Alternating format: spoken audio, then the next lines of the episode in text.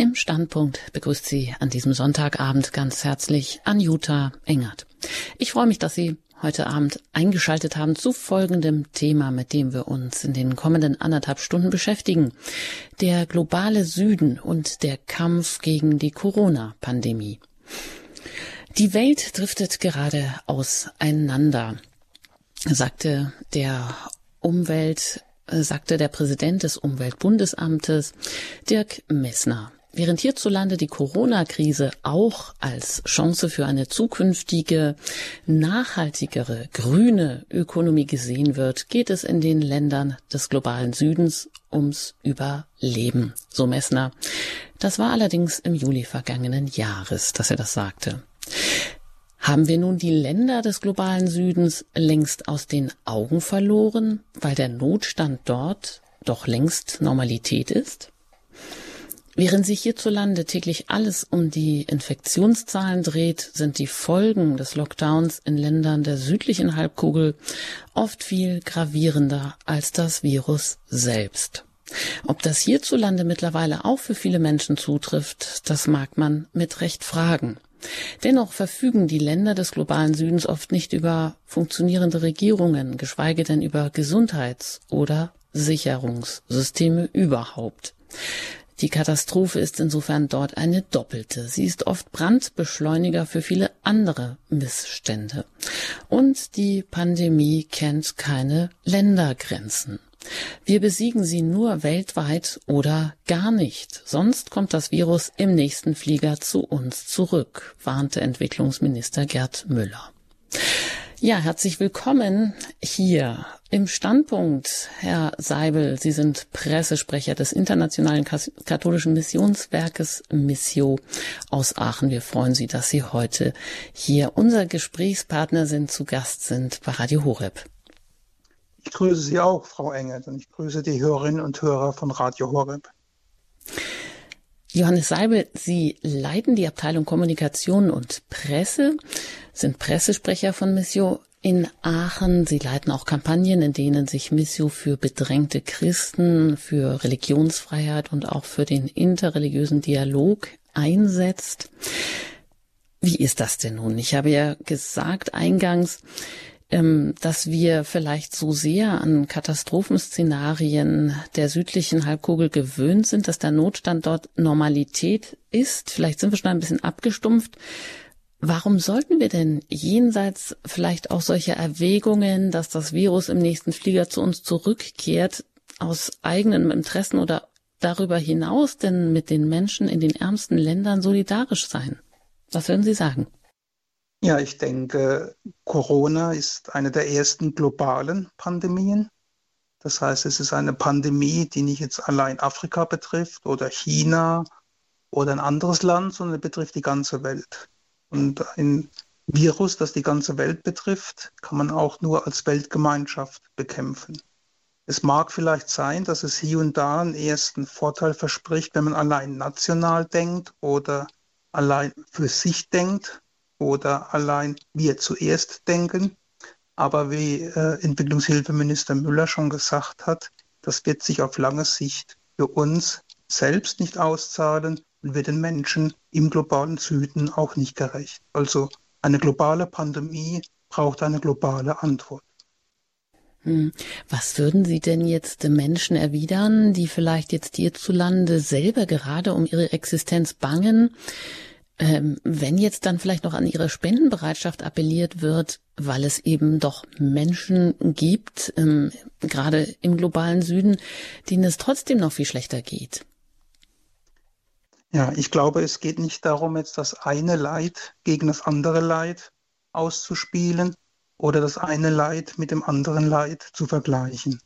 Für die Menschen hier in Deutschland, in Europa ist äh, die Corona-Pandemie auch sehr schwerwiegend und auch für viele Menschen hier in Deutschland äh, ist die Pandemie mit sehr starken Einschränkungen verbunden, aber auch mit wirtschaftlichen Existenzsorgen. Und das muss man ernst nehmen und den Menschen müssen wir helfen und den Menschen muss der Staat helfen. Und müssen wir als Gesellschaft helfen. Da braucht es in der Gesellschaft Solidarität. Aber die Solidarität in unserer Gesellschaft schließt ja nicht die Solidarität mit den Menschen weltweit aus, denke ich. Äh, und das ist ein Grund, warum ich sage auch, dass wir als katholisches Hilfswerk, das mit der Kirche in Afrika, Asien, Ozeanien zusammenarbeitet, uns auch sehr stark engagieren. Und wir merken auch, das muss ich sagen, dass uns die Menschen in Deutschland, unsere Unterstützerinnen und Unterstützer auch engagieren. Ich glaube, in einer solchen globalen Notlage, in einer solchen globalen Pandemie ist doch sehr viel internationale Solidarität zu spüren. Das ist vielleicht nicht immer in der veröffentlichten Meinung und vielleicht auch nicht immer in Social Media, zu erkennen. Aber wir haben doch sehr viele Partnerinnen und Partner und sehr viele Spenderinnen und Spender, Unterstützerinnen und Unterstützer, die sagen, ja, wir möchten auch, dass in Afrika, in Asien, in Lateinamerika, in Ozeanien den Menschen geholfen wird. Also ich sehe persönlich, muss ich sagen, eine sehr starke Solidarität. Und diese Solidarität spielt nicht das Leid in Deutschland gegen das Leid in Afrika aus oder umgekehrt. Das ist so der, der eine Punkt, den ich dazu beitragen möchte. Der zweite Punkt ist eine Erfahrung, die wir gemacht haben, relativ Anfang, am Anfang der Pandemie. Nämlich am Anfang der Pandemie, als Europa und Deutschland in den Fokus der Weltberichterstattung traten als Schwerpunkte von Corona-Infektionen, haben sich besorgte Partner und Partnerinnen aus Afrika, Asien, Ozeanien an uns gewandt. Sie haben plötzlich gesagt, wie geht es euch denn?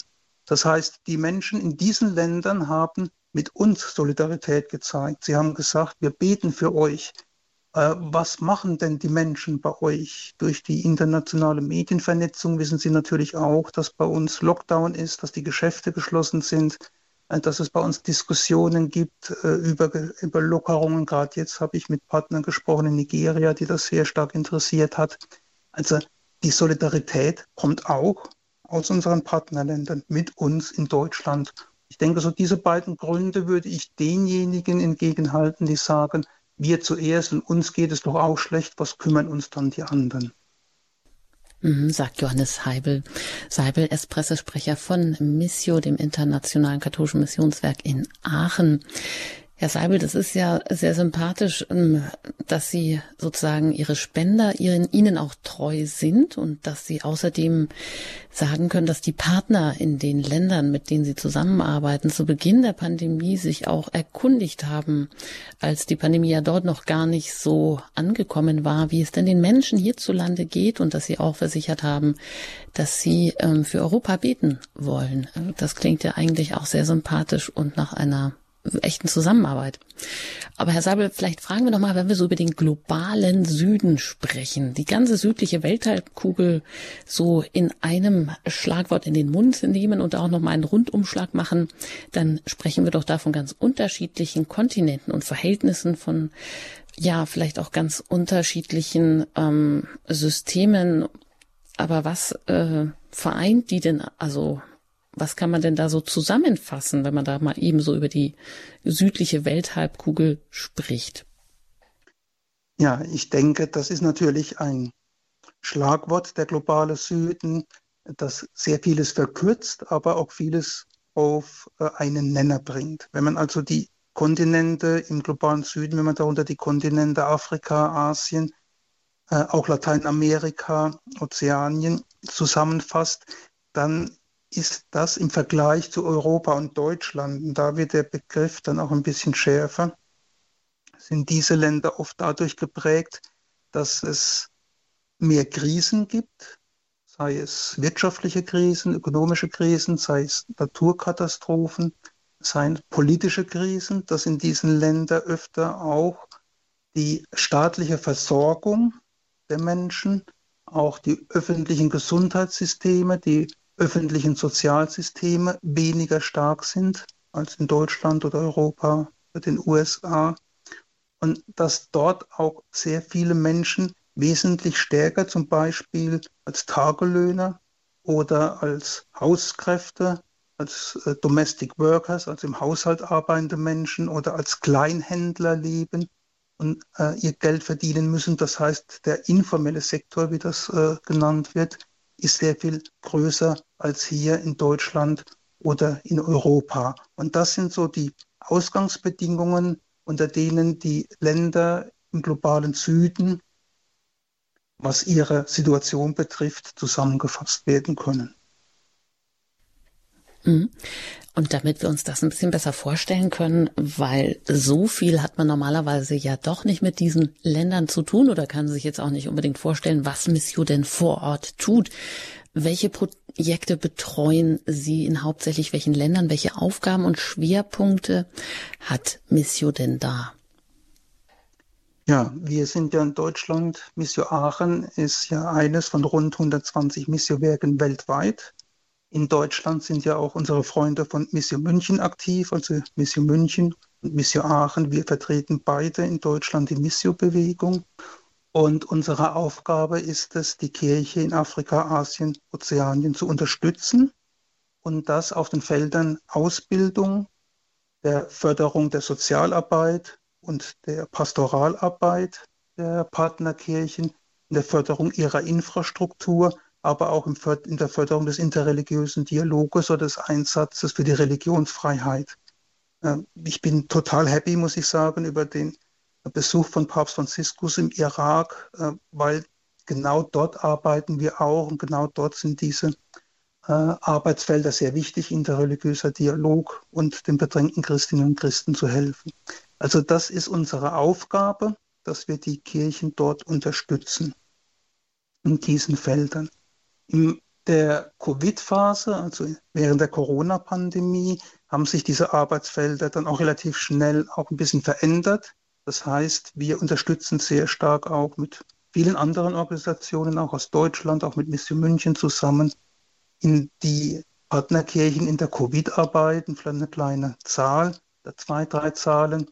Wir haben jetzt im vergangenen Jahr dort 30, in 30 Staaten, Afrika, Asien, Ozeanien, haben wir ungefähr 80 Projekte unterstützt und dafür rund 1,8 Millionen Euro ausgegeben.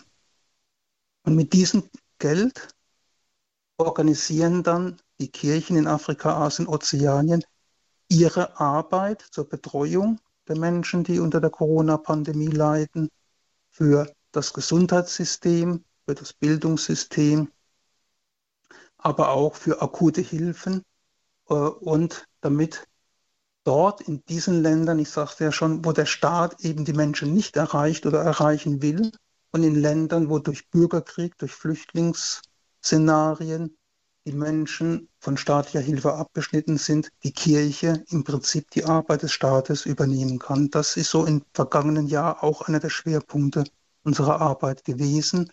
Und das ist das, was eigentlich Weltkirche, Sie hatten es ja in Anmoderation gesagt, ausmacht, hier leben wir doch sehr stark eine weltkirchliche Solidarität, um der Kirche in diesen Ländern zu helfen, damit sie den Menschen helfen kann. Ja, Sie haben eingeschaltet hier im Standpunkt bei Radio Horeb mit dem Thema der globale Süden und der Kampf gegen die Corona-Pandemie. Ich bin im Gespräch mit Johannes Seibel, er ist Pressesprecher des Internationalen Katholischen Missionswerks Missio in Aachen. Ähm, ja, Herr Seibel, was sind denn die schlimmsten Auswirkungen der Corona-Pandemie in den Ländern des globalen Südens, wo Sie auch aktiv sind, also in Afrika, Asien und Ozeanien? Man kann es eigentlich unter dem Stichwort zusammenfassen, durch die Corona-Pandemie und durch Lockdowns und durch staatliche Maßnahmen sind vor allen Dingen die einfachen Menschen betroffen und dieser informelle Arbeitssektor. Das heißt, die Menschen können nicht mehr als Tagelöhner arbeiten, sie können nicht mehr in den Haushalten arbeiten, sie können nicht mehr als Kleinhändler arbeiten. Und das ist für sie schlimm. Sie verlieren ihre Arbeit und ihre Lebensgrundlage. Und darunter leiden dann auch die Familien. Das ist eigentlich äh, der schlimmste, ja, die schlimmste Folge der Corona-Pandemie. Dann ist natürlich der gesundheitliche, äh, die gesundheitlichen Folgen sind auch schlimm, wobei es sehr schwierig ist, tatsächlich die Zahl der Infizierten und tatsächlich die Zahl derjenigen, die an oder mit Corona gestorben sind, äh, wirklich zu verifizieren, weil die einzelnen Länder das ganz unterschiedlich handhaben mit der Statistik, weil die Testungen äh, sehr viel äh, weniger verbreitet sind. Das heißt, was äh, Corona in den Ländern gesundheitlich anrichtet, das können wir gar nicht so sehr nachvollziehen. Und in den Ländern sind ja auch andere Krankheiten noch verbreitet. Das darf man auch nicht vergessen. Es gibt dort auch immer wieder lokale, regionale Cholera-Epidemien. Es gibt lokale oder regionale Ausbrüche von Malaria. Es gibt regionale oder lokale Ausbrüche von anderen Infektionskrankheiten. Und dann immer zu unterscheiden, an was stirbt jetzt ein Mensch, äh, was ist jetzt tatsächlich, äh, was ist, was ist tatsächlich hier der Fall. Das ist im Gesundheitssektor für uns schwieriger nachzuvollziehen. Ein dritter Punkt, der in den Ländern, den unsere Partner auch sehr stark zurückmelden, ist das Thema Fake News. Das heißt, diese Corona-Pandemie hat in den Ländern selbst sehr viel Panik hervorgerufen. Und äh, es treten dann die unterschiedlichsten politischen Kräfte auf, auf die versuchen, diese äh, Pandemie zu missbrauchen für politische Propaganda, aber auch Scharlatane, die plötzlich irgendwelche Wundermittel anbieten und dann wird alles gut. Und da ist die Kirche auch gefordert, diese Fake News.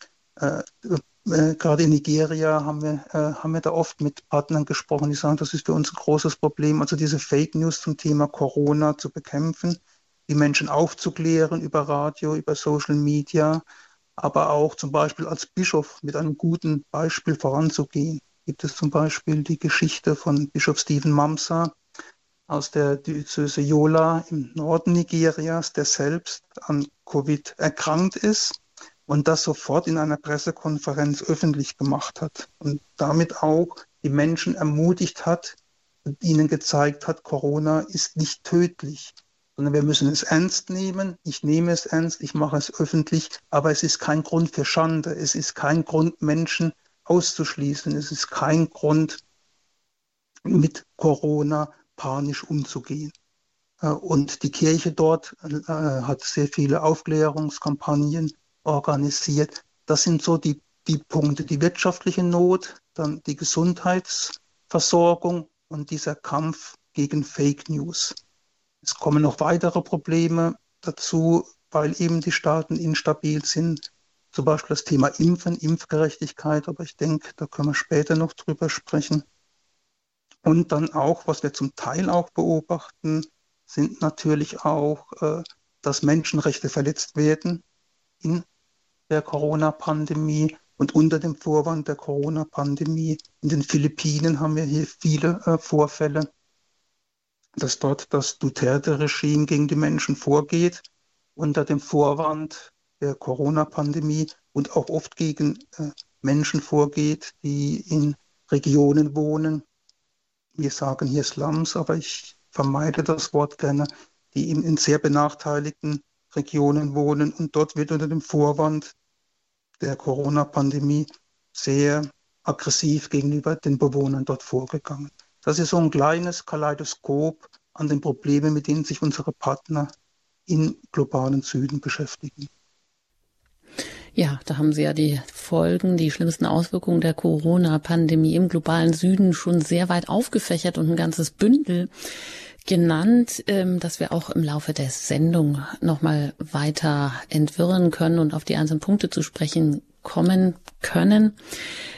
Ein Punkt ist äh, vielleicht auch noch der, dass gerne ja auch gesagt wird, ähm, dass diese ärmeren Länder viel besser mit Epidemien umgehen, weil Ebola oder Tuberkulose, Malaria, HIV, AIDS-Virus hm, sie schon ja geprägt hat und es wird auch gerne mal behauptet, dass auch ähm, die Bevölkerung, also der Bevölkerungsdurchschnitt in diesen Ländern des globalen Südens viel jünger ist, dass deshalb auch äh, die Pandemie so gar nicht so äh, auf jeden Fall nicht so viele Todesopfer fordern würde. Stimmt das oder lenkt das auch ein bisschen ab? Weil Sie haben auch vorhin gesagt, so genaue Erhebungen von Zahlen und äh, Toten, Infektionszahlen gibt es ja in diesen Ländern noch gar nicht. Ich denke, ich denke, das ist sehr schwer zu beantworten. Sicherlich spielt auch die demografische Frage eine Rolle, also dass die Menschen in diesen Ländern, die Bevölkerung sehr viel jünger ist als die Bevölkerung in Europa und das möglicherweise dann auch auf die äh, Todesrate der an oder mit Corona Verstorbenen auswirkt. Es kann auch damit zusammenhängen, sagen einzelne Studien, dass die Menschen vor allen Dingen im Freien leben, obwohl sie ja sehr eng zusammenleben. Aber ich glaube, so ganz genau, warum und wieso gesundheitlich äh, und wie sich die Pandemie in diesen Ländern auswirkt, kann man gar nicht sagen. Es gibt auch sehr viele unterschiedliche Studien. Ich glaube, das ist auch nicht so die entscheidende Frage, sondern ein Punkt, den Sie genannt haben, ist vielleicht wichtiger. Es zeigt sich auch, und das, das äh, bekommen wir auch im Gespräch mit unseren Partnerinnen und Partnern mit, dass diese, ich nenne es einmal so, diese westliche Überheblichkeit, wir verfügen über die Gesundheit, äh, über Medizin, über Forschung. Wir wissen immer genau, wo es lang geht. Wir in Europa oder in den USA, wir im Westen. Und wir können alles damit dann auch in den Griff bekommen, technisch in den Griff bekommen.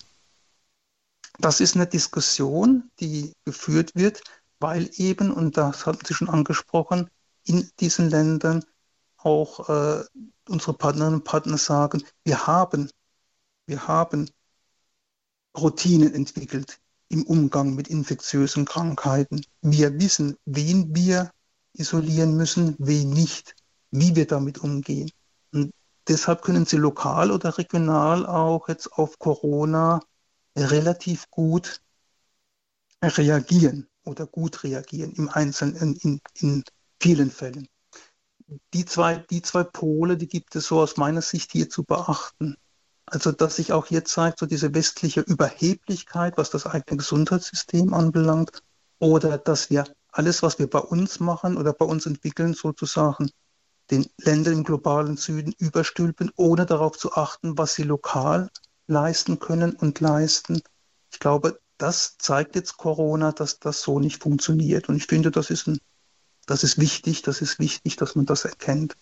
Und insofern ist es ja auch gut, dass die Kirche im globalen Süden, ja im Gesundheitssystem oftmals eine führende Rolle spielt. Und dass es dort auch eine Bewegung gibt, die die eigene, die lokale Kenntnisse im Bereich Gesundheitswesen verbindet mit dem, was aus dem Westen kommt, was an, an technischen Entwicklungen, an Forschungsergebnissen kommt. Und insofern ist diese Corona-Pandemie dann für unsere Partnerinnen und Partner vor Ort, was jetzt die Gesundheitsversorgung betrifft, auch die Möglichkeit, hier durchaus selbstbewusst zu sagen, wir haben auch unsere Methoden, wir haben auch unsere Kenntnisse. Was aber jetzt das Thema Impfen betrifft, da sind natürlich die Staaten und die Länder im globalen Süden auf die Solidarität des Westens angewiesen und die ist schlicht und einfach skandalöserweise nicht da. Hm. Also interessantes, interessanter Aspekt, die westliche Überheblichkeit, das sehen wir eigentlich auch selber, wie wir hier so herumlavieren und das ganze Pandemiegeschehen eben nicht in den Griff bekommen. Das greift jetzt auch nicht mehr. Vielleicht können wir auch mal einen Blick eben dahin werfen auf den globalen Süden der sich anfangs ja auch in ihren Partnern insofern solidarisch gezeigt hat, als er gesagt hat, ja, wie geht es euch und wir beten für euch. Und da sind wir auch nochmal beim Stichpunkt Kirche. Sie haben jetzt schon öfters gesagt, die Kirche, welche Bedeutung die dort hat in, im globalen Süden und dass die Kirche dort eben auch staatliche Aufgaben ersetzt, dass sie direkt systemrelevant ist. Ähm, vergleichen Sie das doch nochmal. Wenn Sie jetzt einen Blick so hierzulande in diese Kirchen werfen, ähm, da wird ja oft lamentiert und gemeckert. Die Kirche dort hat eine ganz andere Bedeutung. Können wir uns eigentlich gar nicht so richtig vorstellen, richtig? Ja, das muss ich auch sagen. Das ist für mich, auch ich bin jetzt äh, seit acht Jahren bei Mission Aachen, das war auch für mich etwas, was ich erst lernen musste. Weil wir gehen mit unserem westlichen Blick oder mit unserem deutschen, europäischen Blick von Kirche sehen wir auf diese Länder. Und bei uns ist Kirche, ist Glaube etwas, was man privat lebt. Man geht in die Kirche oder nicht, man engagiert sich in der Kirche oder nicht. Aber im alltäglichen Leben, am Arbeitsplatz, in der Freizeit spielt Kirche doch eine relativ geringe Rolle. Das ist in den Ländern komplett anders. Religion ist für die Menschen im Alltag ein mitbestimmender Faktor. Religion ist so selbstverständlich, wie Angehöriger einer Ethnie zu sein, wie Fan eines Fußballclubs zu sein. Äh, ist etwas Selbstverständliches, was den gesamten Alltag durchdringt. Das ist, das ist so die, das, die eine Sache, die ich auch gelernt habe. Die zweite Sache ist, dass die Kirche dadurch, dass für die Menschen Religion den gesamten Alltag durchdringt, auch in diesem gesamten Alltag präsent ist und diesen gesamten Alltag auch im Blick hat. Das heißt, eine Gemeinde, eine Kirchengemeinde ist nicht nur Ort des Gottesdienstes, Sie ist auch der Ort von Katechese, sie ist der Ort von Sozialarbeit, sie ist der Ort, an dem äh, private Probleme besprochen werden, sie ist der Ort, an dem Streitereien in Dörfern, Städten geschlichtet werden, sie ist der Ort, wo Ehrenamtliche, Hauptamtliche und die Kirchenmitglieder auch überlegen, wie sie das Gebet, wie sie die Spiritualität, verbinden können mit dem sozialen Engagement. Also das, das hat eine ganz andere Dynamik als bei uns, wo das alles ja sehr stark getrennt ist und leider Gottes auch das eine gegen das andere ausgespielt wird. Dann heißt es, ja, das sind eigentlich nur Fromme, aber die in Anführungszeichen nur Frommen sagen, ja, die machen ja nur Sozialarbeit. Also das ist etwas, was mich in Deutschland, muss ich auch ganz ehrlich sagen, ist auch privat ziemlich stört, dass das so gegeneinander ausgespielt wird. Und dort ist, hat das etwas Ganzheitliches, etwas Integratives. Und insofern können dort die Kirchen auch ganz anders auf solche Katastrophen wie jetzt reagieren und können die Kirchenmitarbeiter und die Gläubigen selbst ganz anders reagieren, weil eben der gesamte Alltag vom Religion geprägt ist. Sprich, dort ist es kein Widerspruch. Wenn man sonntags in die Kirche geht anschließend die Lebensmittel verteilt werden, dann die Katecheten in Dörfer, in Weiler hinausfahren, äh, Medikamente mit dabei haben, überlegen, äh, wem sie da helfen können und gleichzeitig in anderen Regionen, beispielsweise in Nigeria im Norden, äh, in dem Boko Haram wütet und dann in einer Stadt oder in einem Stadtviertel die, die, die Kirchegemeinde merkt unter den Jugendlichen rumort ist, die nehmen dann dort Kontakt auf mit muslimischen, mit islamischen äh, Verantwortlichen und gemeinsam überlegen sie, wie sie diese äh, jugendliche Unruhe wieder besänftigen können. Also alle diese Fragen, die bei uns alle schön getrennt sind und schön mit, mit, mit Zuständigkeiten und Sonderkategorialseelsorge und, und, und, ist dort mehr als hier eine Einheit. Und deshalb kann die Kirche auch stärker helfen und hilft auch stärker. Und das hat auch damit zu tun, das ist jetzt ein weiterer Punkt, warum Kirche dort anders arbeiten kann als bei uns. Die Kirche erreicht dort, nicht in allen Ländern, aber dort, wo die Kirche doch relativ stark vertreten ist, die Menschen bis in die entlegensten Winkel. Und zwar so, und zwar dort, wo der Staat diese Menschen nicht mehr erreicht. Und diese, diese kirchliche Struktur ist für die Menschen dort auch sehr wichtig. Wenn es zum Beispiel in Katastrophenfällen oder bei Flüchtlingsgewaltattacken, Naturkatastrophen, sind es oft die kirchlichen Strukturen, die noch helfen können. Und das ist so dieser Unterschied Deutschland, was mich auch fasziniert an der Weltkirche, seit ich bei Mission arbeite. Und dieser Unterschied, der zeigt sich jetzt auch bei der Bewältigung der Krise. Und letzter Punkt, das ist auch etwas, wo ich immer wieder merke, was wir von der Kirche in Afrika, Asien, Ozeanen lernen können. Das ist ja, ist ja eine Lerngemeinschaft, Weltkirche.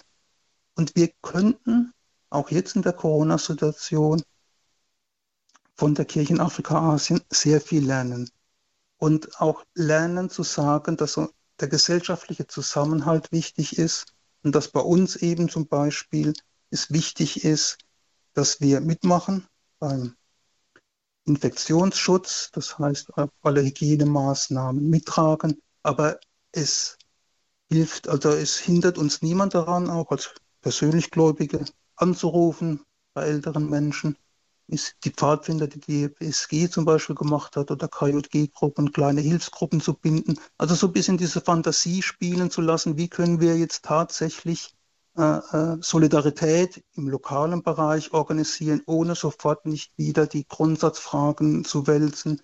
Ist das jetzt, ist die Kirche da jetzt richtig? Ist das richtig? Oder müssten wir nicht mehr beten? Oder müssten wir nicht das mehr und mehr machen? Oder müssten wir nicht, müssten wir nicht, müssten wir nicht? sondern so ganz konkret an einem Beispiel vor Ort, wo ist hier ein Missstand, hier helfe ich. Das könnten wir eigentlich von der Kirche in diesen Ländern, gerade jetzt in Corona-Zeiten, mehr lernen. Hm. Also eine Kirche, die ähm, eigentlich sich um alles kümmert, um das auch, was normalerweise hier der Staat übernimmt, muss dann vielleicht auch, weil sie auch gar nicht die Mittel zur Verfügung hat, wie kreativere Wege einschlagen. Und Kirche, das sind ja eben auch alle Menschen, die beteiligt sind. Ähm, Herr Seibel, ganz kurz, wenn wir darüber sprechen, über die Bedeutung der Kirche im globalen Süden. Vielleicht ähm, unterstreichen Sie auch nochmal, wie der Unterschied ist, wie die Kirche dort ganz anders aufgestellt ist, als es jetzt zum Beispiel ähm, nichtkirchliche ähm, und auch NGOs, also Nichtregierungsorganisationen tun können? Ja, das ist, ich versuche es auch immer ein bisschen im Vergleich zu uns, zu, zu Deutschland zu erklären, weil ich es auch so verstanden habe. Wir, wir haben in Deutschland äh, die Kirchensteuer und finanzieren uns als Kirche größtenteils aus der Kirchensteuer. Ich persönlich finde, das ist eine gute Einrichtung, wenn man diese Kirchensteuer und das Geld vernünftig nützt. In den Ländern im globalen Süden gibt es diese Kirchensteuer nicht. Das heißt, die einzelnen Gemeinden müssen sich gleichsam selbst finanzieren. Auch die, die Bistümer können da nicht so viel dazugeben. Und die Arbeit in den Gemeinden, in den Dörfern, in den Stadtvierteln, in den Regionen wird dort vor Ort großteils selbst finanziert. Sprich, wenn es Gottesdienste gibt, gibt es Kollekten und diese Kollekten werden dann genutzt, um die eigene Arbeit zu finanzieren. Jetzt Klammer auf, in Zeiten von Corona, als auch in diesen Ländern Gottesdienste wesentlich eingeschränkter stattfinden konnten, hat das natürlich die Kirche dort doppelt getroffen, weil ihr Einnahmen weggebrochen sind. Das, das ist so der eine Punkt des Unterschiedes, wie Kirche dort arbeitet. Äh, der zweite Punkt ist, sie ist immer noch in eine weltkirchliche Solidarität eingebunden.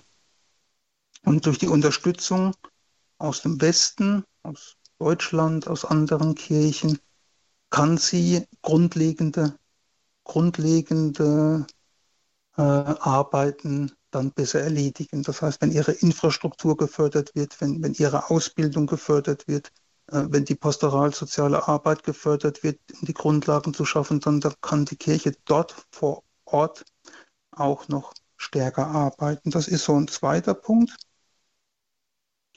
Oh, und dann ist der dritte Punkt, äh, den ich ja schon genannt habe, der, dass die Kirche äh, in diesen Ländern, ja, wie soll ich das ausdrücken, eben unmittelbarer am Menschen ist. Und, und die, dies, dieses unmittelbar am Menschen sein und das Getragensein auch von der Spiritualität, auch durch das Gebet und dass das Gebet und die, die Nächstenliebe nichts Getrenntes sind, sondern zusammen, zusammengehören, das ist eigentlich das, was diese Kirche dort ausmacht. Also das, das sind so die drei Punkte, die ich hier antworten würde. Ja, sagt Johannes Seibel, er ist Pressesprecher von Missio in Aachen, dem Internationalen Katholischen Missionswerk. Und wir sprechen heute hier im Standpunkt bei Radio Horeb über den globalen Süden und den Kampf gegen die Corona-Pandemie.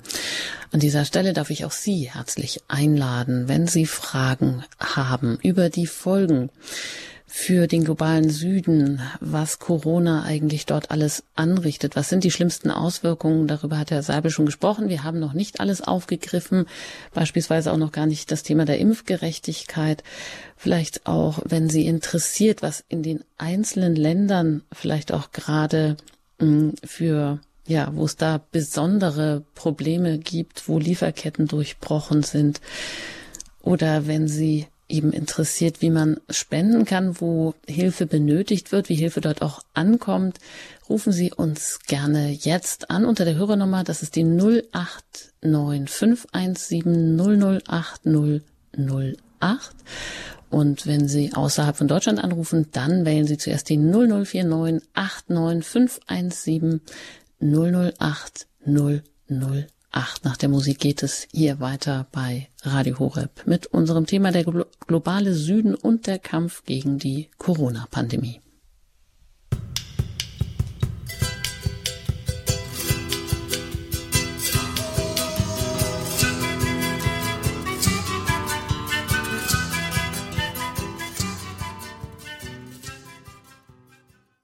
Sie haben eingeschaltet bei Radio Horeb, Ihrer christlichen Stimme im Standpunkt. Und wir sprechen heute Abend über den globalen Süden und den Kampf gegen die Corona-Pandemie. Mein Name ist Anjuta Engert. Ich bin im Gespräch mit Johannes Seibel. Er ist Pressesprecher von Missio in Aachen, dem internationalen katholischen Missionswerk.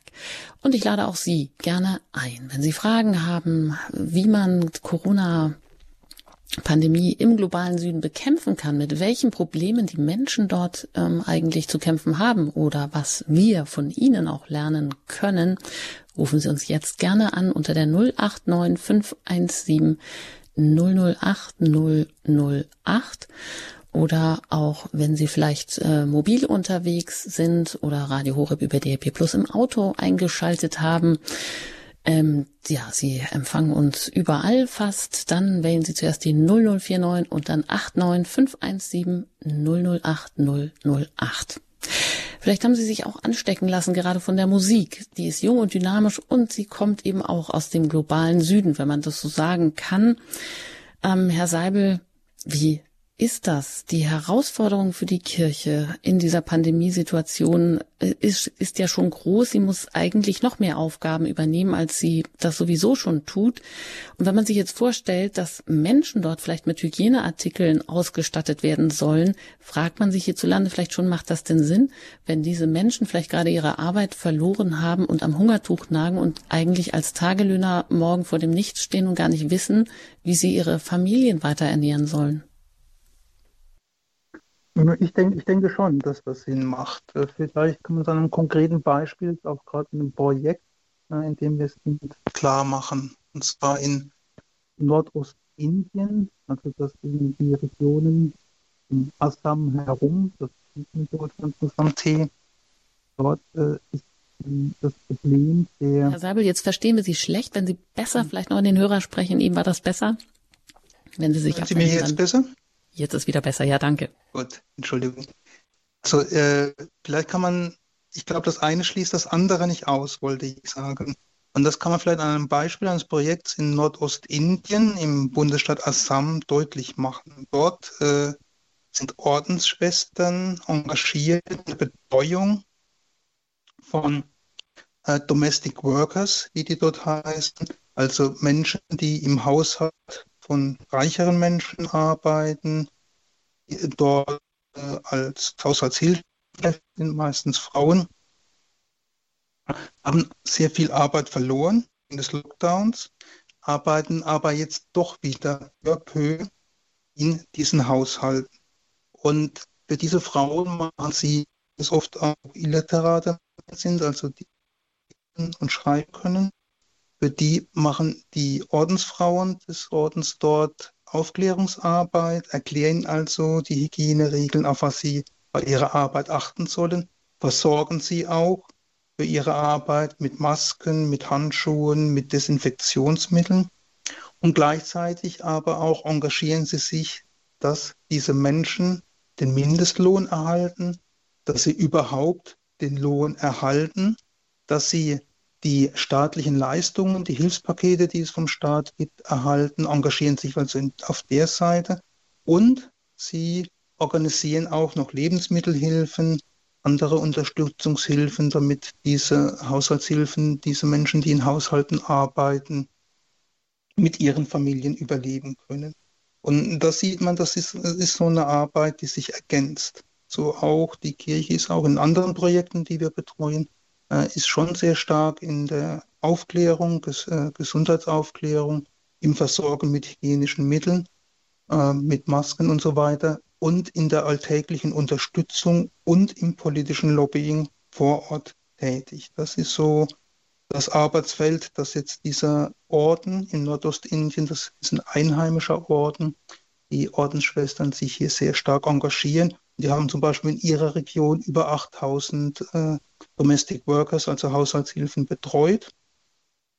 Und das ist auch noch aus einem ganz anderen, zum Teil auch einem sehr grausamen Grund wichtig, weil durch den Lockdown und durch die Situation dort sind natürlich auch die Kinder der Menschen, der Haushaltshilfen, äh, aber auch der einfachen und ärmeren Familien sind dort von der Bildung abgeschnitten, auch Schulen haben geschlossen, ähnliches. Und in einer solchen Situation treten dann auch Menschenhändler auf den Plan. Dieses Problem gibt es auch in, äh, Nicht-Corona-Zeiten, aber jetzt verstärkt und versprechen dort äh, den ärmeren Familien, ja, äh, wir sorgen dafür, dass ihre Tochter äh, in der Stadt äh, einen guten Arbeitsplatz kriegt und so weiter.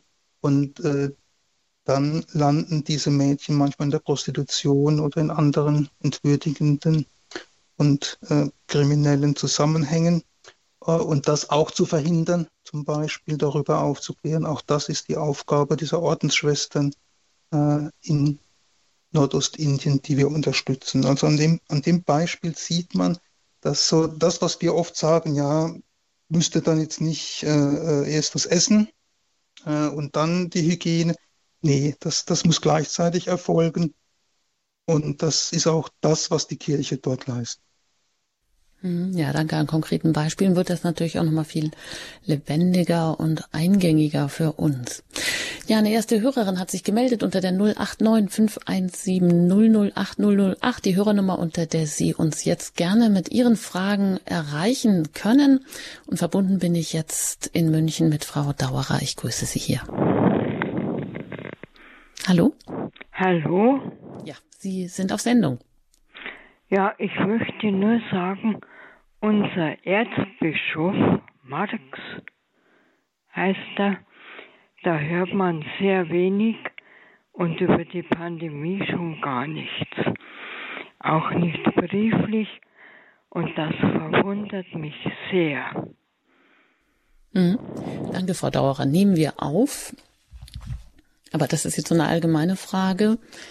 Ähm, ja, tut die Kirche hier ähm, vielleicht viel zu wenig, dass sie sich auch damit hineinnimmt und auch irgendwie sich auch solidarisch erklärt mit der Weltkirche. Was würden Sie sagen, Herr Seibel? Nee, nee, das sehe ich nicht so. Äh, es gab ja auch im September äh, der Deutschen Bischofskonferenz die Werke und die äh, Orden haben ja eine gemeinsame Corona-Sammlung gemacht im September. Äh, da haben wir von Mission, von anderen Hilfswerken, haben wir das auch mit organisiert und mit durchgeführt.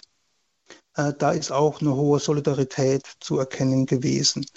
Äh, und auch der Erzbischof von Bamberg, der Erzbischof Schick, der ja Vorsitzender der Weltkirchekommission der Kirche ist, hat ja auch schon sehr viel organisiert, sehr viel unterstützt, auch sehr viel im Hintergrund gewirkt, damit diese Solidarität über Grenzen hinweg möglich ist.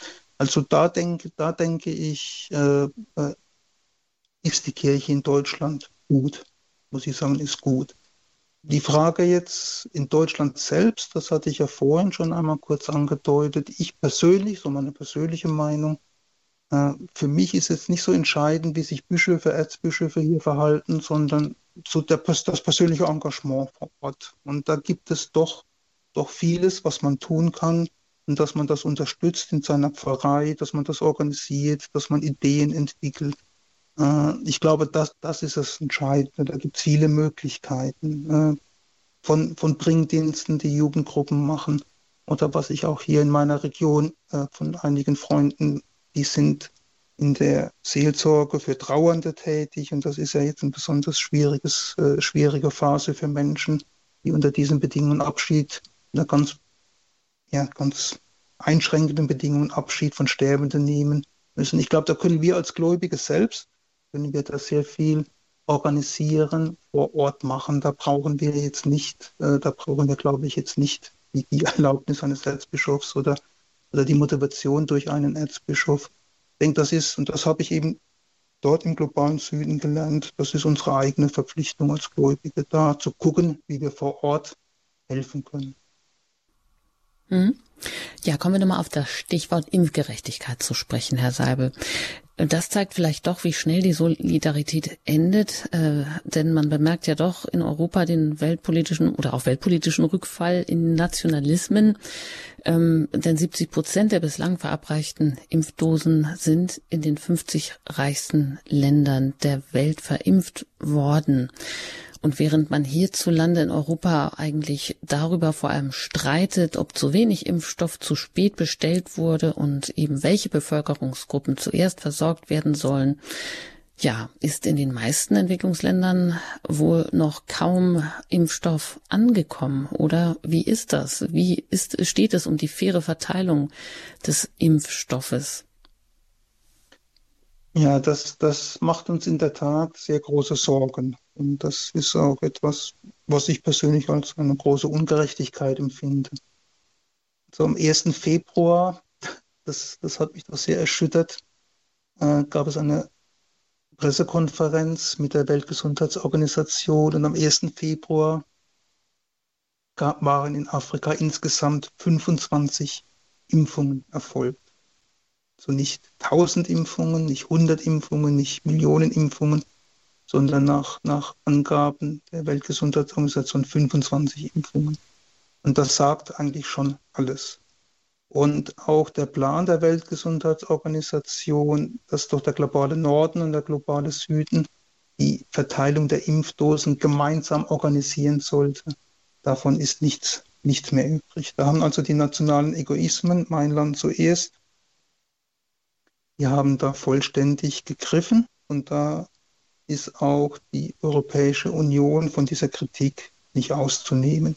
Ich habe jetzt im Vorfeld zum Beispiel äh, der, der Irakreise äh, von Papst Franziskus, hatten wir mit irakischen Bischöfen auch eine äh, Videokonferenz und die haben uns auch gesagt, wir sind von Impfen können wir noch gar nicht sprechen. Und wenn wir Impfdosen erhalten, dann sind das chinesische Impfstoffe.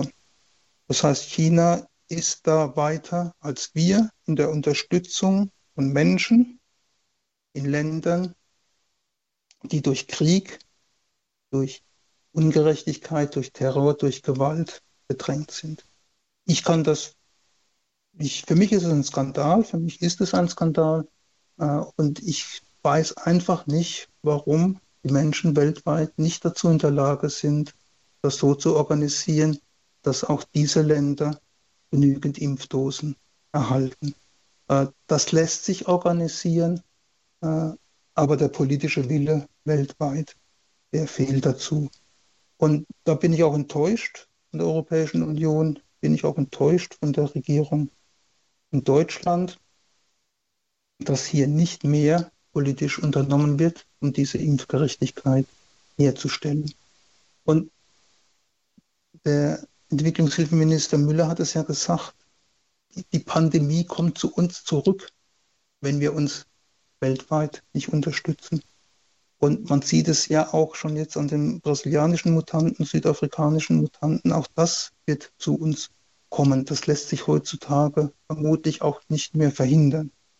Und da ist aus meiner Sicht nur eine internationale Impfgerechtigkeit möglich. Ich muss manchmal daran erinnern oder mich selbst erinnern, dass nach dem Zweiten Weltkrieg, ja auch eine der größten Katastrophen der Menschheitsgeschichte, eine weltweite Solidarität möglich war. Dort gab es einen neuen Aufbruch in der Gründung der äh, in der Gründung der Vereinten Nationen in Deutschland durch die Marshallplan, Wiederaufbaupläne, die Organisation, die Care-Pakete, Berlin, die Berlin-Brücke. Äh, das sind ja alles Bilder, die sich bei uns eingebrannt haben. Aber warum, warum ist das heute nicht mehr möglich? Das verstehe ich nicht. Und da bin ich auch ja, ratlos. Das weiß ich nicht. Und da sind wir von Missio, aber auch äh, Monsignore Demin Spiegel von Miserio, einer weiteren Organisation hier in Deutschland, Kirchenorganisation, sind hier sehr aktiv und fordern diese Impfgerechtigkeit ein. Ich glaube, das ist auch richtig so. Also wie gesagt, das ist ein Punkt, den ich nicht verstehe und wo ich auch dann irgendwann sprachlos bin. Stimmt das denn, dass afrikanische Länder mehr als das Doppelte für eine AstraZeneca-Impfdosis zahlen müssen als in der EU? Und wie kann man, wie kommt das, wie kann, kommt das zustande? Das kann ich jetzt, das, das kann ich jetzt hm. nicht bestätigen, da bin ich jetzt nicht informiert. Das, das weiß ich nicht, also da kann ich jetzt nichts dazu, dazu sagen. Erklären könnte ich es mir auch nicht. Äh, Hinzu kommt natürlich, und das ist nicht einfach, auch äh, in, äh, Korruption in den Ländern, dass dort auch die, die staatliche äh, Versorgung und Verteilung dann wahrscheinlich sehr, nicht in allen Ländern, darf man nicht pauschalisieren, aber in vielen Ländern äh, nicht organisiert werden könnte. Aber das wäre durchaus auch alles machbar über die Weltgesundheitsorganisation und über internationale äh, Verbindungen. Aber jetzt mit den verschiedenen Preisbildungen, das da bin ich jetzt nicht informiert. Da kann ich leider nicht weiterhelfen. Gut, aber kann man vielleicht mal im Hinterkopf behalten, auch als eine weitere Ungerechtigkeit. Und wenn wir auch da bei dem politischen Thema sind, vielleicht auch noch einmal im Zuge der Pandemie und ähm, wo Sie ja auch festgestellt haben, dass doch mancherorts mehr wieder Nationalismen mehr greifen, dass man erst auf ähm, sich selber schaut. Wie ist das denn überhaupt derzeit in der Politik mit Entwicklungsproblemen ähm, ja, auch in Deutschland sollte man sie doch eben mehr als globale Phänomene sehen und entsprechend handeln. Da vielleicht auch das Stichwort Lieferkettengesetz, das ja eigentlich Unternehmen zur Einhaltung von Menschenrechten und auch gewissen Umweltstandards verpflichten sollte. Ähm, ist das hierzulande auch wieder eher in Vergessenheit geraten oder hat es keine Chance durchgesetzt zu werden? Ja, wobei die, was jetzt die ersten Anfänge mit einem Liefer, äh, äh, Lieferkettenschutzgesetz, die ja im Deutschen Bundestag vor wenigen Wochen verabschiedet wurden, denke ich, das ist schon ein guter Anfang. Und das ist auch schon ein guter Auftakt. Und an der Stelle muss man auch einfach sagen, dass Entwicklungsminister, Entwicklungshilfeminister äh, Gerd Müller von der CSU wirklich in den vergangenen Jahren einen super Job gemacht hat. Und auch für uns als kirchliche Hilfswerke äh, die Art und Weise, äh, wie er äh, seine Arbeit begreift, wie er sie auch mit unter hohem persönlichen Einsatz vorantreibt, das ist für uns schon sehr wichtig.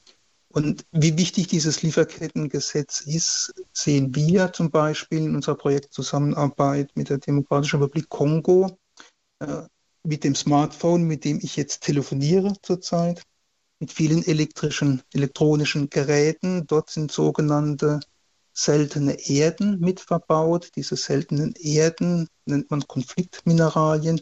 Und im Osten des Kongos zum Beispiel ist das ein lohnendes Geschäft für viele kriminelle Gruppen, die sich offiziell politische Rebellen nennen, aber Kriminelle sind.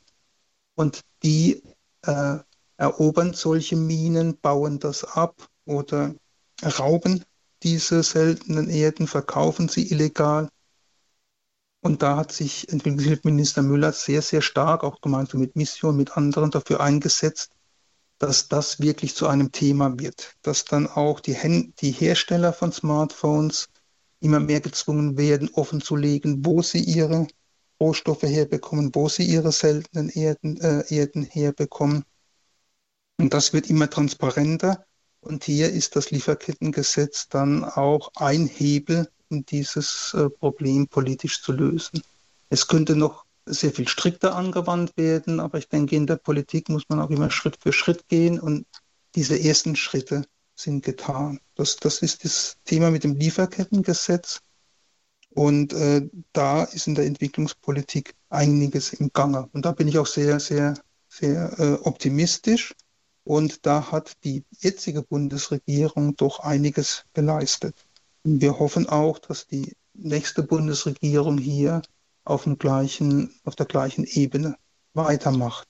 Und daran anschließend auch jetzt vielleicht noch ein bisschen mehr noch im Bereich Religionsfreiheit zum Beispiel, ist auch politisch diese globale Solidarität im Schutz für bedrängte Minderheiten, dazu zählen auch bedrängte Christen, Christinnen in einigen Ländern, dieses Bewusstsein ist sehr stark gewachsen. Im Außenministerium gibt es eine Arbeitsgruppe Religion und Gewalt. Äh, Im Entwicklungshilfeministerium gibt es eine Gruppe, die sich darum kümmert. Es gibt den Religionsbeauftragten der Bundesregierung, den Herrn Grübel, der das Thema sehr stark auf die Agenda gesetzt hat. Und auch hier äh, merken wir, dass das Bewusstsein in Deutschland der Politik und die internationale Solidarität wächst. Äh, da bin ich äh, optimistisch und da hat sich in den vergangenen Jahren auch vieles getan. Und dass bei uns zum Beispiel das Thema bedrängte Christen und Christinnen auch so auf der Tagesordnung ist und dass es bei uns aber auch nicht missbraucht wird, dieses Thema, um in Deutschland zum Beispiel dann Polarisierung voranzutreiben, dass die Politik mit diesem Thema verantwortungsbewusst umgeht, um den Menschen in den bedrängten Ländern oder den bedrängten Menschen in den Ländern, wo sie bedrängt werden, zu helfen, ist auch ein großer Fortschritt. Also insofern ist so, was das Thema internationale Solidarität betrifft, hat sich einiges getan. Aber man merkt jetzt in der Corona-Pandemie, wenn es sozusagen ans Eingemachte geht, dann droht diese Solidarität außer Acht zu geraten, dann äh, gerät sie aus dem Blick. Und da müssen wir eigentlich dafür sorgen, dass in so einer ernsthaften Frage, auch jetzt wie der Impfung, hier diese Solidarität wieder wächst. Und dass die Nationalismen weltweit, äh, dass die nationalen Regierungen, die nationalistischen Regierungen, dieses nationale Denken, populistische Denken wieder stärker wird, sehen wir auch. Äh, und auch in den Philippinen zum Beispiel das Regime Duterte in einem katholischen Land ist etwas, was man nicht hinnehmen kann. Aber auch in anderen Ländern sind die Populisten Brasilien äh, hier sehr stark Adveniat und Misero, die sich damit auseinandersetzen müssen mit den Folgen der Politik von Bolsonaro. Das ist etwas, was die Kirche weltweit auch mit Sorge sieht und unter diesen Nationalismen und populistischen Regierungen leidet die Kirche weltweit. Allerdings hier in Deutschland muss ich sagen, da verteidige ich die Politik auch oft gegen Anwürfe, tut sich vieles gerade auch mit Blick auf Religionsfreiheit, mit Blick auf Lieferkettengesetz, da ist doch schon eine internationale Solidarität und globale Verantwortung zu spüren. Sagt Johannes Seibel. Er ist Pressesprecher von Mission Aachen, dem internationalen katholischen Missionswerk. Und Sie haben hier eingeschaltet bei Radio Horeb, Ihrer christlichen Stimme. Heute Abend im Standpunkt zum Thema der globale Süden und der Kampf gegen die Corona-Pandemie. Ich lade Sie herzlich ein, jetzt auch noch die kommende halbe Stunde zu nutzen, sich mit unserem Experten vielleicht in Verbindung zu setzen, Ihre Frage hier zu stellen, mit uns ins Gespräch zu kommen. Vielleicht auch darüber, was wir von der Kirche im globalen Süden lernen können. Denn der Umgang dort mit Krisen sind die Menschen ja doch viel mehr gewöhnt, weil einfach ja, sie schon mit viel mehr Notstand und mit viel mehr Katastrophen in Kontakt gekommen sind, dass für ja die Menschen dort, ich will nicht sagen eine Normalität ist, aber leider ist es wahrscheinlich oft so. Und dennoch sind die Menschen dort viel leidensfähiger, bewahren sie doch viel mehr die Hoffnung und die Freude. Was können wir von den Menschen, von der Kirche im globalen Süden, in diesen viel ärmeren Ländern eigentlich lernen, auch für uns, für unser Verhältnis mit der Kirche. Und was ich auch noch ansprechen möchte, das sind vielleicht noch Länderbeispiele, wo einfach die Corona-Folgen im globalen Süden katastrophale Brandbeschleuniger sind, wo sie eben auch der Kampf gegen Hunger und Armut noch weiter erschwert wird. Rufen Sie uns also gerne an jetzt unter der 0895 1700 8008, wenn Sie außerhalb von Deutschland anrufen, dann wählen Sie zuerst die 0049 und dann 89 517 008 008. Nach der Musik geht es hier gleich weiter.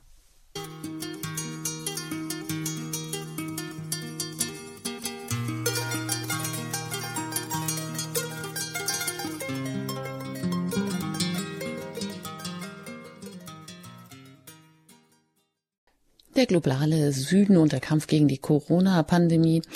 Unser Thema heute hier im Standpunkt bei Radio Horeb. Ich bin im Gespräch mit Johannes Seibel. Er ist Pressesprecher von Missio in Aachen, dem internationalen katholischen Missionswerk. Herr Seibel, wie ist das denn? Sind die Menschen, wenn man das so sagen kann, naja, so einfach, im globalen Süden, in den viel ärmeren Ländern oft viel leidensfähiger als wir hier und strahlen doch mehr Hoffnung und Freude aus, obwohl sie oftmals am Existenzminimum sich bewegen? Ja, ich, ich möchte jetzt das Leid nicht verklären oder das, das ist mir schon wichtig, äh, weil wenn die Menschen damit besser zurechtkommen, ist das immer noch etwas Schlimmes, dass es das Leid gibt. Aber was wir beobachten oder auch meine Erfahrung aus den Reisen in diese Länder ist,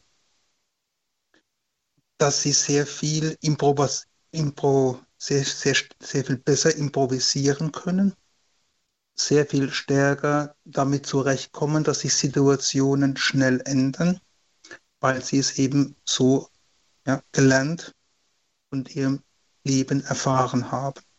Also das ist eine Erfahrung, gerade bei Kirchenleuten, und da bin ich auch immer wieder, äh, naja, muss sagen, echt total positiv überrascht. Also so viele Priester, so viele Ordensfrauen, so viele Katechistinnen und Katechisten, die in diesen Ländern tätig sind, die permanent Lösungen für Probleme finden. Und das ist eine Fähigkeit, die uns in Deutschland, in Europa vielleicht deshalb abhanden gekommen ist, weil wir doch relativ gut funktionierende Sozialsysteme haben. Aber wie gesagt, ich möchte das nicht verklären oder das gegen unser Verhalten ausspielen, sondern in den Ländern ist es einfach notwendig, so zu reagieren.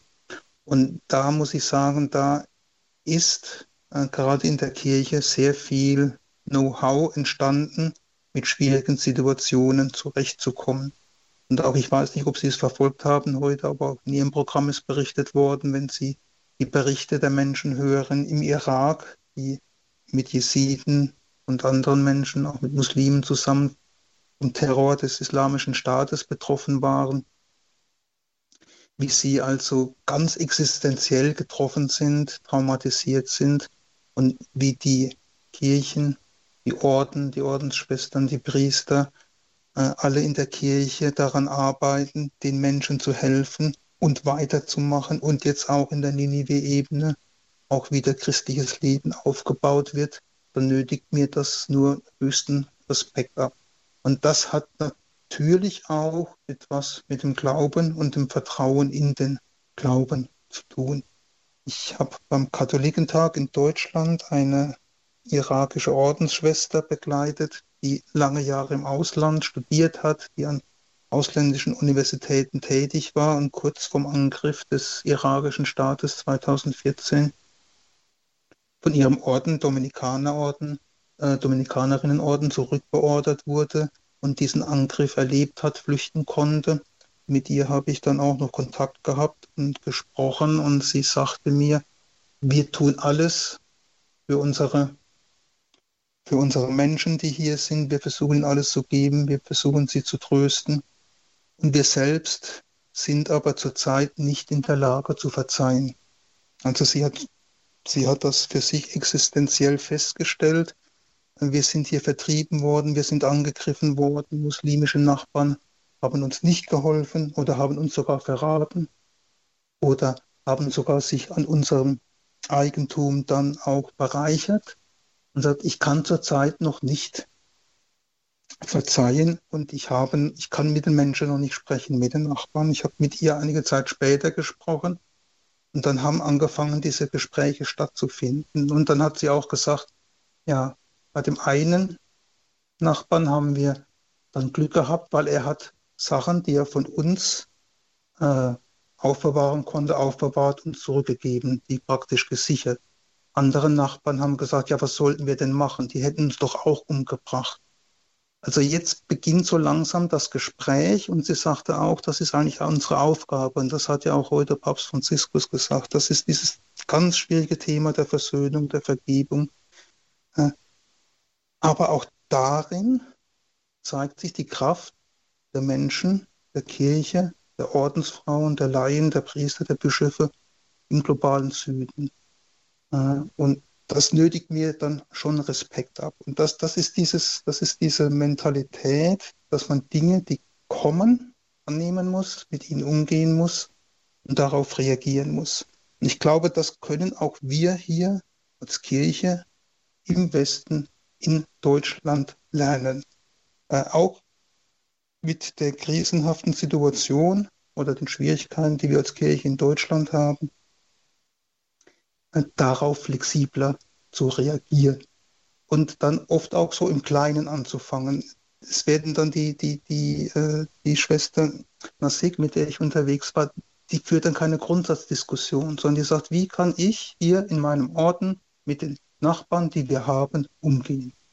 Und das wünsche ich mir manchmal auch für uns in Deutschland, für uns als Kirche, dass wir das lernen, nicht permanent die großen Grundsatzdiskussionen zu führen, sondern einfach im Alltag, im Glaubensalltag damit anzufangen, christlich, aus christlicher Haltung, aus der Haltung der Nächstenliebe heraus, die Menschen zu verbinden, den gesellschaftlichen Zusammenhalt zu suchen und nicht das Polarisierende und das ständig Ausschließende und das Anklagende.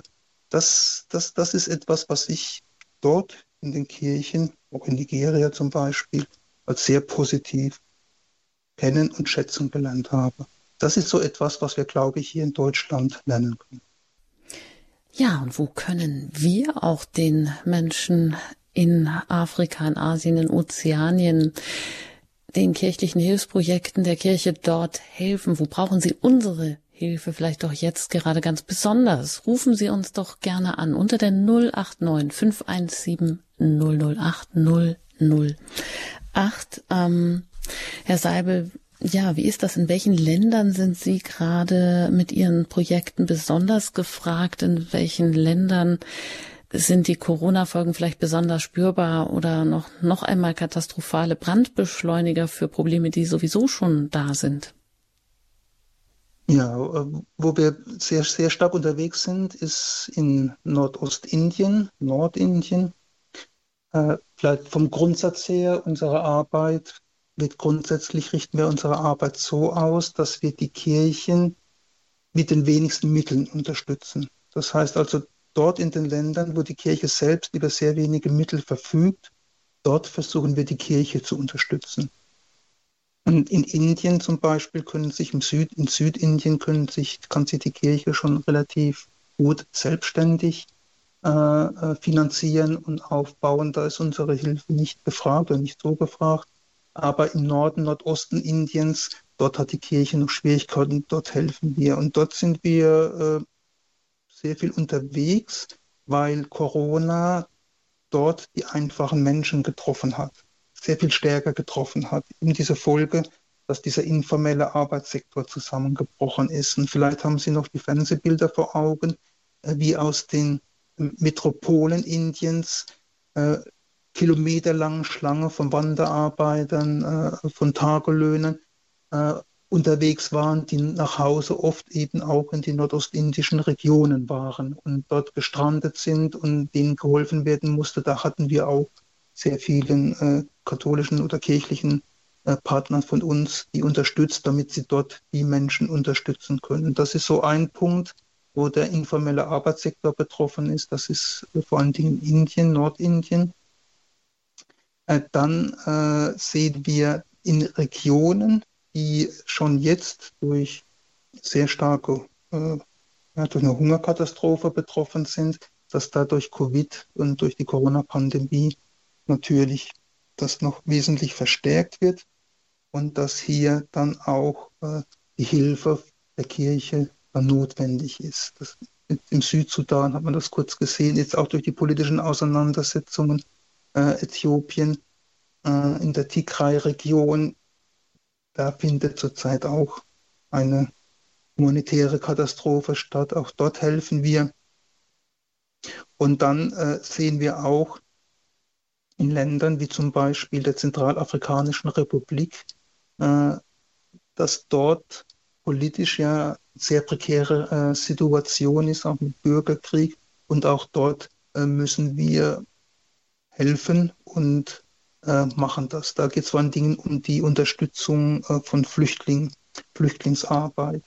Weil das muss man auch sehen, wie viele, die, die mehr als, sind ja nur die wenigsten Flüchtlinge weltweit, sind ja in Deutschland oder in Europa angekommen. Die meisten müssen ja, äh, ich sage mal 80 Prozent der Flüchtlinge weltweit müssen ja in Afrika, Asien, Ozeanien selbst versorgt werden.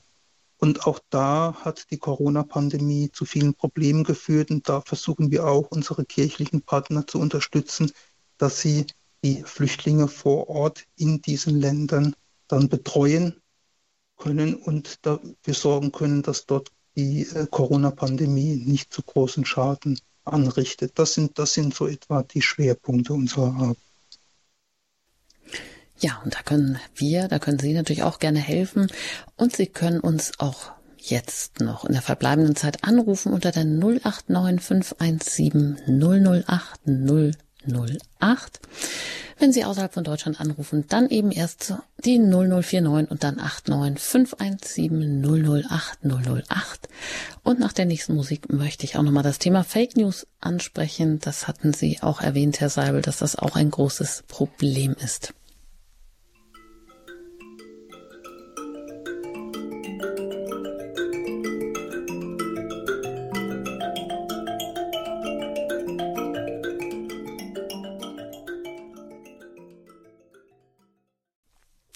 Der globale Süden und der Kampf gegen die Corona-Pandemie, unser Thema hier in der Standpunktsendung bei Radio Horeb, ihrer christlichen Stimme.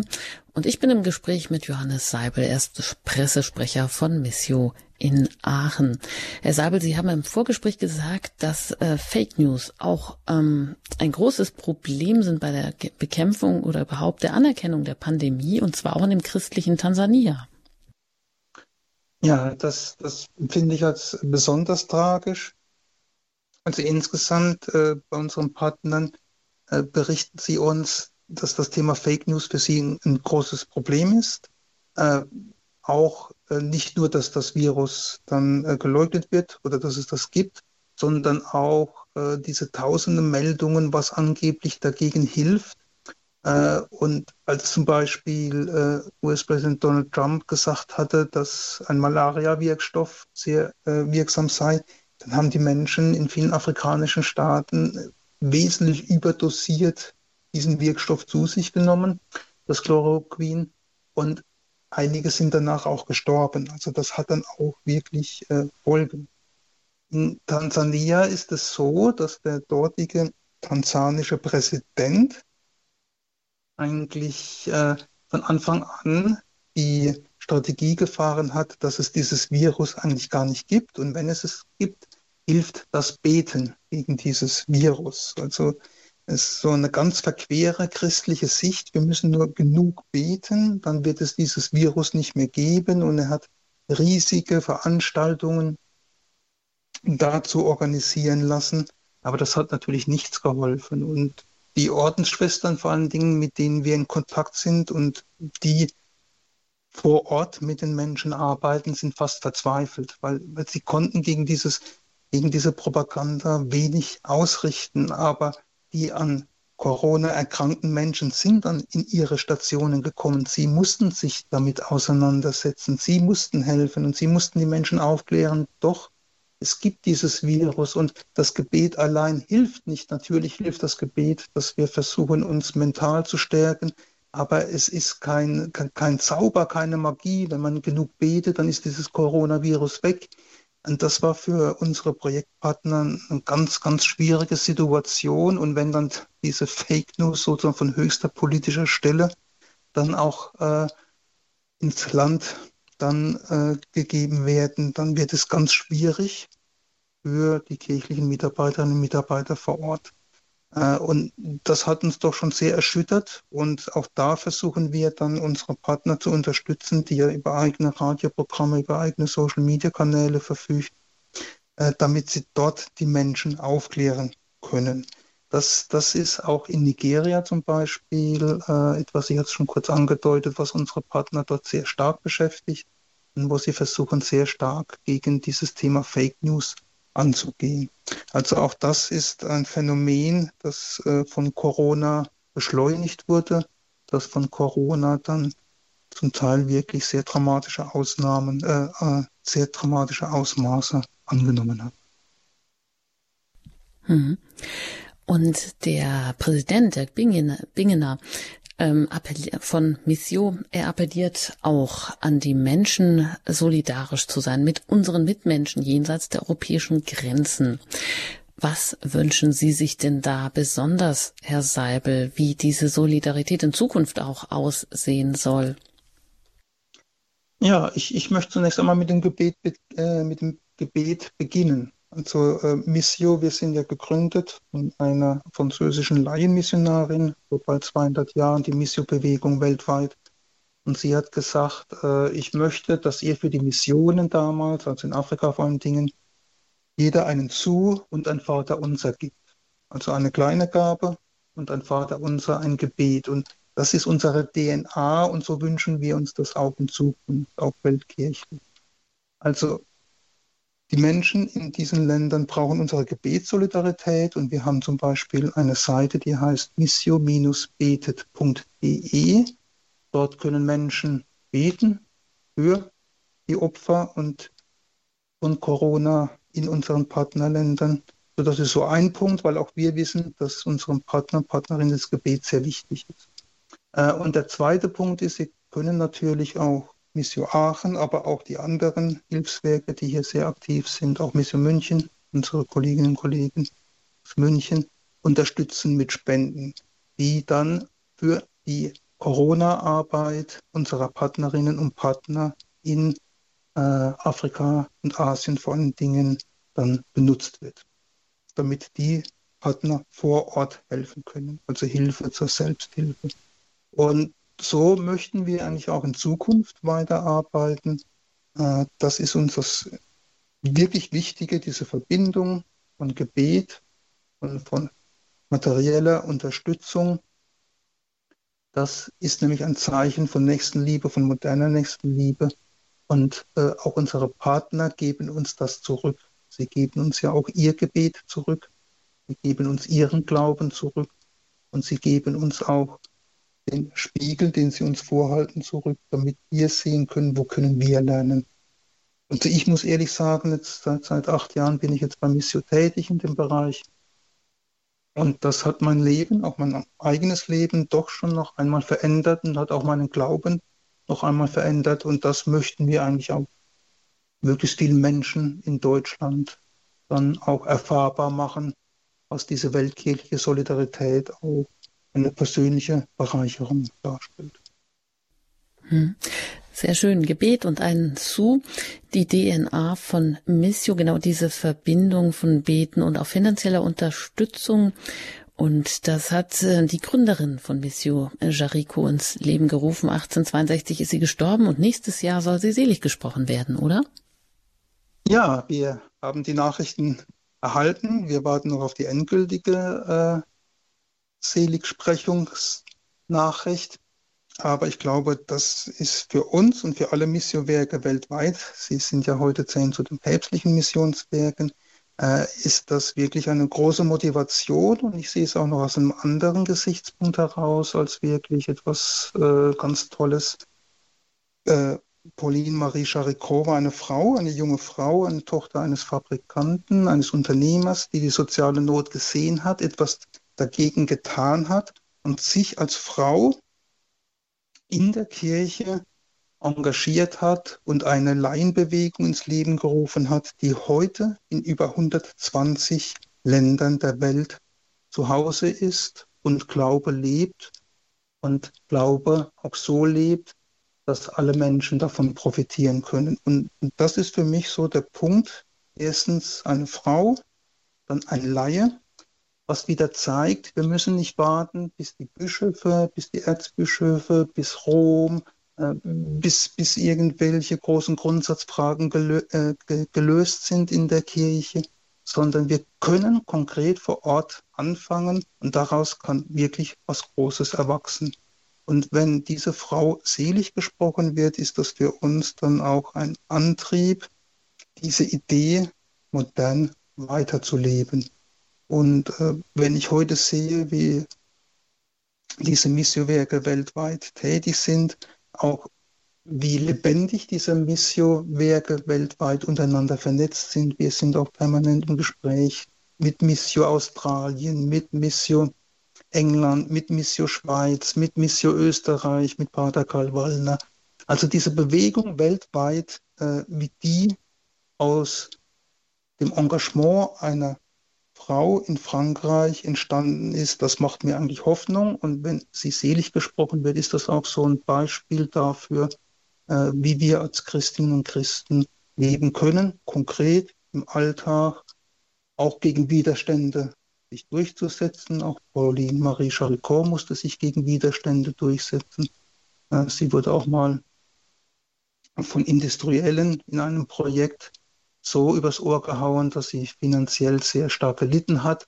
Trotzdem hat sie weitergemacht. Also das ist ein Beispiel und von der Seligsprechung wir uns auch erhoffen, dass das im wahrsten Sinne des Wortes Schule macht in der Kirche. Mhm. Sie haben gesagt, die Arbeit bei Missio, die Sie bereits acht Jahre machen, hat Sie persönlich auch verändert. Äh, gibt es denn so eine Begegnung, äh, vielleicht in einem Projekt oder mit Menschen dort, äh, wo Sie sich noch vielleicht auch besonders daran erinnern, was Sie auch zu einer Veränderung bewegt hat? Ja, ich habe Schwester Nansik schon genannt aus dem Irak. Äh, äh, ich war auch äh, im Irak dort, die Begegnungen mit den Christinnen und Christen, das hat mich sehr berührt. Und dann war ich auch in Indien gewesen, in der Region Orissa, wo vor über zehn Jahren ein großer, die, die Christen von Mobs, von hinduistischen Mobs dann auch getötet wurden, wo ja, wo sehr viele Menschen gestorben sind und habe dort äh, mit Projektpartnern dort auch äh, die Menschen besucht, jetzt zehn Jahre danach, äh, mit Pater Chaya Singh, wie dort der Pater mit allen spricht, politisch sich engagiert, selbst noch ein juristisches Studium absolviert hat, um als Rechtsanwalt Menschen unterstützen zu können, gleichzeitig aber auch im Gebet mit den Menschen verbunden ist. Und, und diese Begegnungen, diese unmittelbaren Begegnungen, die haben mich persönlich schon verändert. Und auch die existenzielle Art und Weise, wie diese Menschen den Glauben leben, das hat mir doch sehr vieles gegeben. Und gleichzeitig können diese Menschen lachen, Humor haben und sagen, das bewältigen wir auch noch. Und diese, ja, diese, diese Art und Weise, äh, als Christ zu leben, das, das hat mich persönlich schon verändert. Und das ist leider Gottes in Deutschland so nicht immer der Fall, weil wir doch sehr stark um uns selbst kreisen, hier in der Kirche in Deutschland. Und diese, diese aus meiner Sicht wenig sprießlichen Auseinandersetzungen zwischen in Anführungszeichen Rechten Katholiken, Anführungszeichen linken Katholiken, wenn wir das überwinden könnten, um uns wirklich den Menschen im Alltag ihren Nöten zuzuwenden und ihnen zu helfen, an ihrer Seite zu stehen, dann könnten wir, glaube ich, auch in Deutschland einiges ändern. Das ist so meine persönliche Meinung, jetzt nicht als Pressesprecher von Missio Abraham, sondern meine persönliche Meinung als Christ, dass wir hier vom globalen Süden, von der Art und Weise, wie Christen dort ihr Leben leben, noch sehr viel lernen können. Ja, das ist eigentlich das beste Wort zum Schluss und möge diese Sendung ein Beitrag dafür sein, dass wir vielleicht wieder mehr den Blick auf genau diese junge, dynamische Kirche im globalen Süden wenden, die aber eben auch von ganz vielen Katastrophen gerade auch jetzt erschüttert wird, dass wir vielleicht ein neues Bewusstsein der Solidarität entwickeln mögen und auch viel davon lernen, Probleme anzupacken und zwar kreativ anzupacken und zu bewältigen und mit Mut auch nach vorne zu blicken. Ein ganz herzliches Dankeschön an Sie, Johannes Seibel, dass Sie sich jetzt hier die Zeit genommen haben und uns sehr viele Einblicke gegeben haben in den globalen Süden und den Kampf gegen die Corona-Pandemie dort, vor allem auch wie Kirche dort funktioniert und wie Menschen dort auch leben. alles Gute Ihnen auch weiterhin für Ihre Arbeit, Herr Seibel, und gerne auch auf Wiederhören. Auf Wiederhören. Mir hat es viel Spaß gemacht. Dankeschön. Ich danke Ihnen auch für Ihr Interesse, fürs Zuhören. Diese Sendung können Sie sich natürlich immer gerne noch einmal anhören. Bei uns, wenn Sie auf die Homepage gehen unter hurep.org im Podcast Angebot, da geben Sie im Suchfeld Standpunkt ein, dann finden Sie diese und auch alle anderen Sendungen, die Sie sich noch einmal anhören können und weitere Informationen bekommen Sie natürlich auch immer über den Hörerservice den erreichen Sie zu den normalen Bürozeiten unter der 08328921110. Mein Name ist Anjuta Engert und ich wünsche Ihnen einen gesegneten Abend.